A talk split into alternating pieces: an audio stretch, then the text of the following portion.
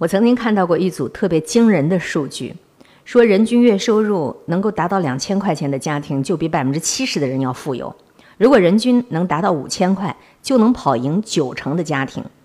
中国残疾人口大约八千五百万人，也就是说每十五个人当中就有一个。印象当中比比皆是的大学生人数仅仅只有八千万，跟残疾人口差不多。我看了这组数据之后，简直颠覆了我的认知啊！尤其是第一项，令人难以置信。人均月收入两千块钱的家庭就比百分之七十的人富有，但是根据国家统计局发布的统计数据，它很有可能是真的。二零一七年全国的全年居民人均可支配收入仅仅是两万五千九百七十四元，月均是两千一百六十四块钱。那么，为什么我们的身边几乎很难的找到月薪低于两千块钱的人呢？在这组数据的最后有这么一段话，让我醍醐灌顶。如果你不认同以上的数字，只能说明你在你自己的圈子里待太久了。我的圈子里没有，我便误以为这个世界上都不会有。一个月才两千块，他怎么活？可是你的圈子是会骗人的。历史上有一个非常著名的为圈子所骗的故事，“何不食肉糜”，听过吗？晋惠帝时期。百姓苦不堪言，食不果腹，好多人都饿死了。大臣就把消息报告给了晋惠帝，晋惠帝却说：“百姓没有米充饥，何不食肉糜呀？老百姓没饭吃，他为什么不吃肉呢？”你看看，晋惠帝就是被他自己所处的这个生活圈子给迷惑了，他以为人人都可以像他这个样子。无独有偶啊，法国著名的断头王后玛丽。安托瓦雷特，他在得知他的农民没有面包吃的时候，也说过一句类似的话：“没有面包吃，那让他们吃蛋糕好了吗？”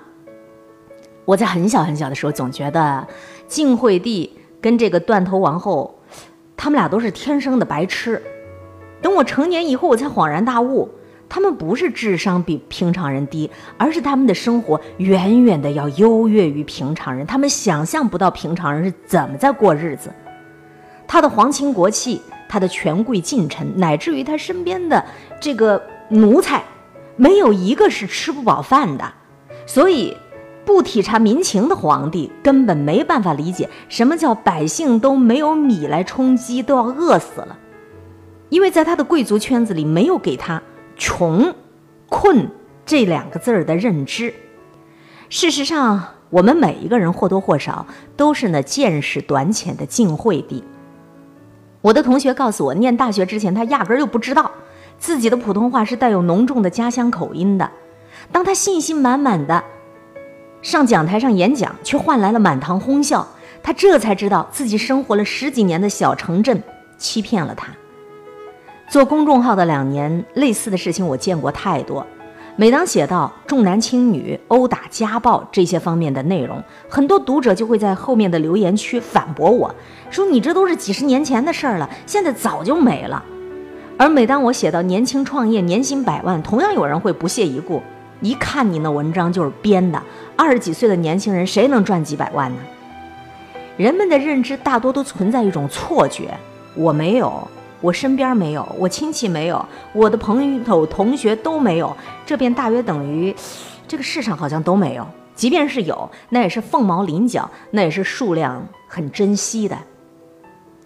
在大学校园里流传一句笑谈，说大一你不知道自己不知道，大二你不知道自己已知道，大三你已经知道自己知道，大四你知道自己不知道，这就是人们求知的四个阶段。知道自己不知道，不可怕，可怕的是你不知道自己不知道啊。比如我告诉你，世上有酒店，它真的是盐造的，入住的要求就是你不能舔墙，你多半会认为我在胡说八道，因为这超越你的认知。但事实上，在南美洲真的就有盐砖酒店。同样，我告诉你，山羊是会上树的，你一定会哈哈大笑。可是，在遥远的摩洛哥，山羊们为了能够吃到果子，真的练就了一身上树的本领。我们特别瞧不起井底之蛙，但是我们每一个人或许都是在坐在井底里的那只青蛙，困在自己的认知里，到底有多可怕？说话有口音不碍事儿，不认识山羊也是小事儿，怕的是你精神上那种顽固不化的愚昧呀。有一部关于拐卖妇女的电影叫《盲山》，剧中不少的角色都是由当地群众扮演的。有人就问，为什么群众愿意出演，而且他们的演技毫无违和感？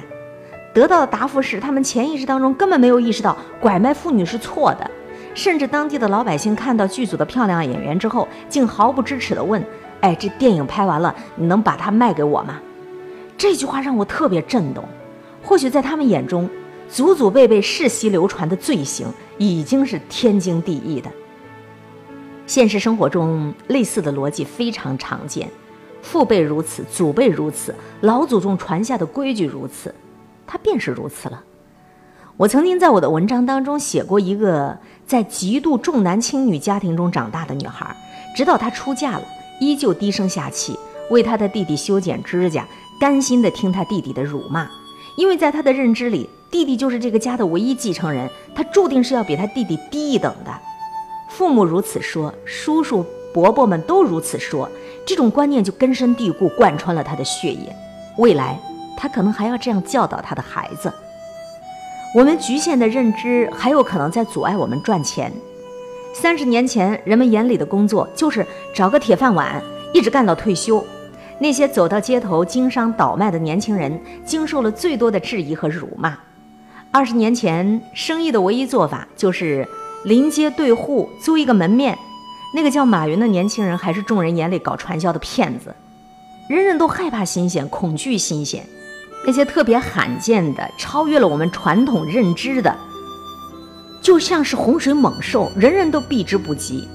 直到第一批下海经商的赚得盆满钵满，第一批网络营销的年收入突破了八位数，人们才猛地回头，发现狭隘固执的认知可能正在谋杀自己致富的机会。而事实上，几乎绝大部分的机遇都是留给那些敢于走出固有认知的人。第一批在商品上。贴上品牌的人，第一批把广告印到高速公路上的人，第一批把小龙虾价钱炒高的人，第一批持有商品房的人。曾经所有人都不知道地球是圆的，风是能发电的，机器能代替手工的，人类是能飞到天上去的。如今这些我们都知道了，但是宇宙浩渺，依旧还有许多许多我们未知甚至未能发现的领域。